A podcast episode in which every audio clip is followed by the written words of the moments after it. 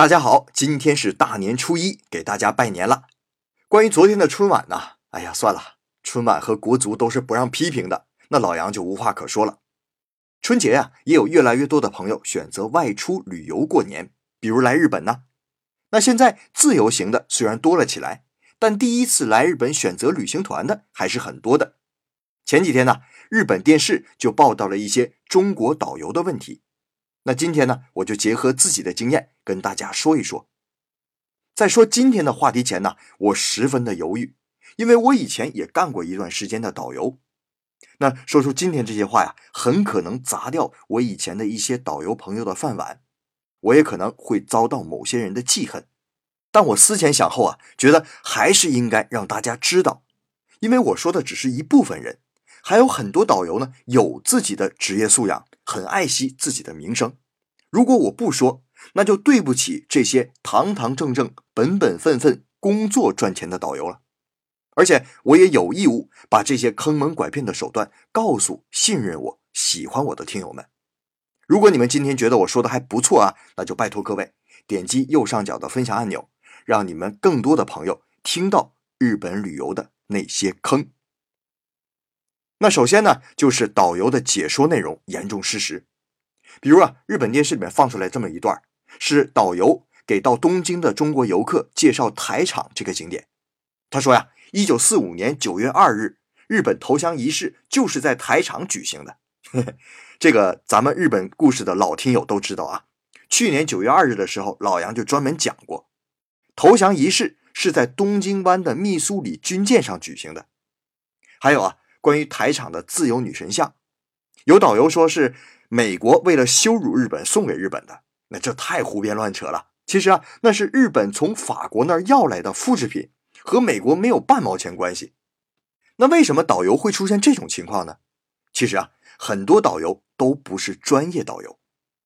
以前呢，在日本想给外国人做导游，需要一个证件，叫做翻译案内士，这是针对外国人导游的专业资格。可这个资格呀太难考了，很少有人达到。可随着近年中国游客入境增多，导游明显不够了，所以前段时间日本政府拟定出台，没有翻译安内士这个资格，有天秤员，也就是我们国内所说的领队证也行。那这个领队证的门槛啊就低多了，培训两天就可以上岗。但这好歹也算是有一个证啊。其实啊，还有旅行社为了紧急接活。连没经过培训的都直接用，甚至啊，连刚来日本两天的留学生，啊，甚至没有游客在日本待的时间长的这些人，都能临时抱佛脚的往上上。那这些人，你说专业知识能过硬吗？那可不就是顺嘴胡诌吗？其实啊，我觉得导游解说失实也无伤大雅。虽然可以说这个导游不专业，但毕竟啊，哪个行当都有新人，都有一个学习的过程嘛。再说了，你们不是还有老杨的吗？每天听日本故事，以后就不会被蒙了。可我接下来要说的，可就是职业道德问题了，也涉及到游客切身自身利益了。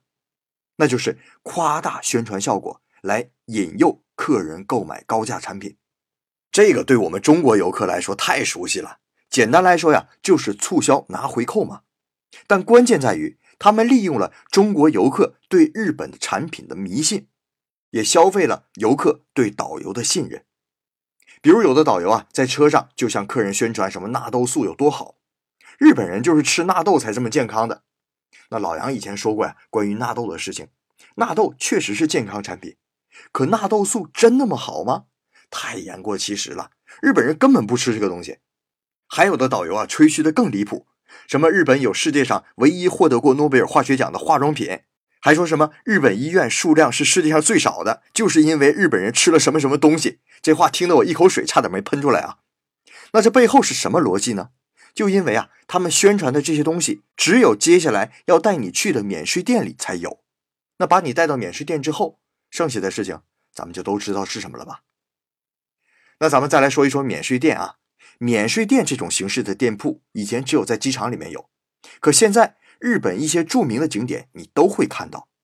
咱们意义上来讲啊，免税店好像店里面比较便宜，但是呢，这种免税店除了中国游客，日本当地人根本进不去。我也是以前带团的时候才进去过，一看里面的价格，哎呦，真是吓死人呐！差点我就要骂娘啊，比外面超市或者百货商场里面要贵上一倍呀。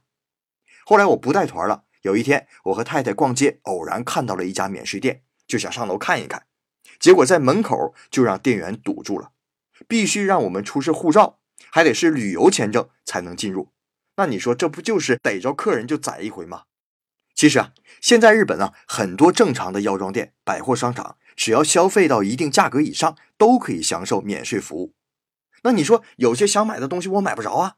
嘿嘿，当你发现这点的时候，我就建议你多查阅一下关于这个东西的相关资料，因为很有可能你就上当了。好了，关于赴日旅行导游的这些黑幕啊，我目前能想到的就是这些。以后呢，随时想到再随时跟大家说。当然了，我希望大家不要戴着有色眼镜看待接待您的导游。毕竟，我相信这个行业里面，我也认识很多愿意真心实意为大家服务的导游。而且说句良心话啊，天下没有白吃的午餐。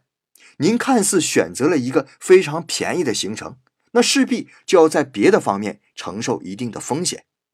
那您如何才能既走自由行，又能减少对日本未知的恐惧呢？还是那句话。每天都听日本故事嘛。好了，如果您觉得这期老杨说的还不错，就点击右上角的分享按钮，让更多的人知道老杨吧。再次给大家拜年了，祝大家鸡年行大运。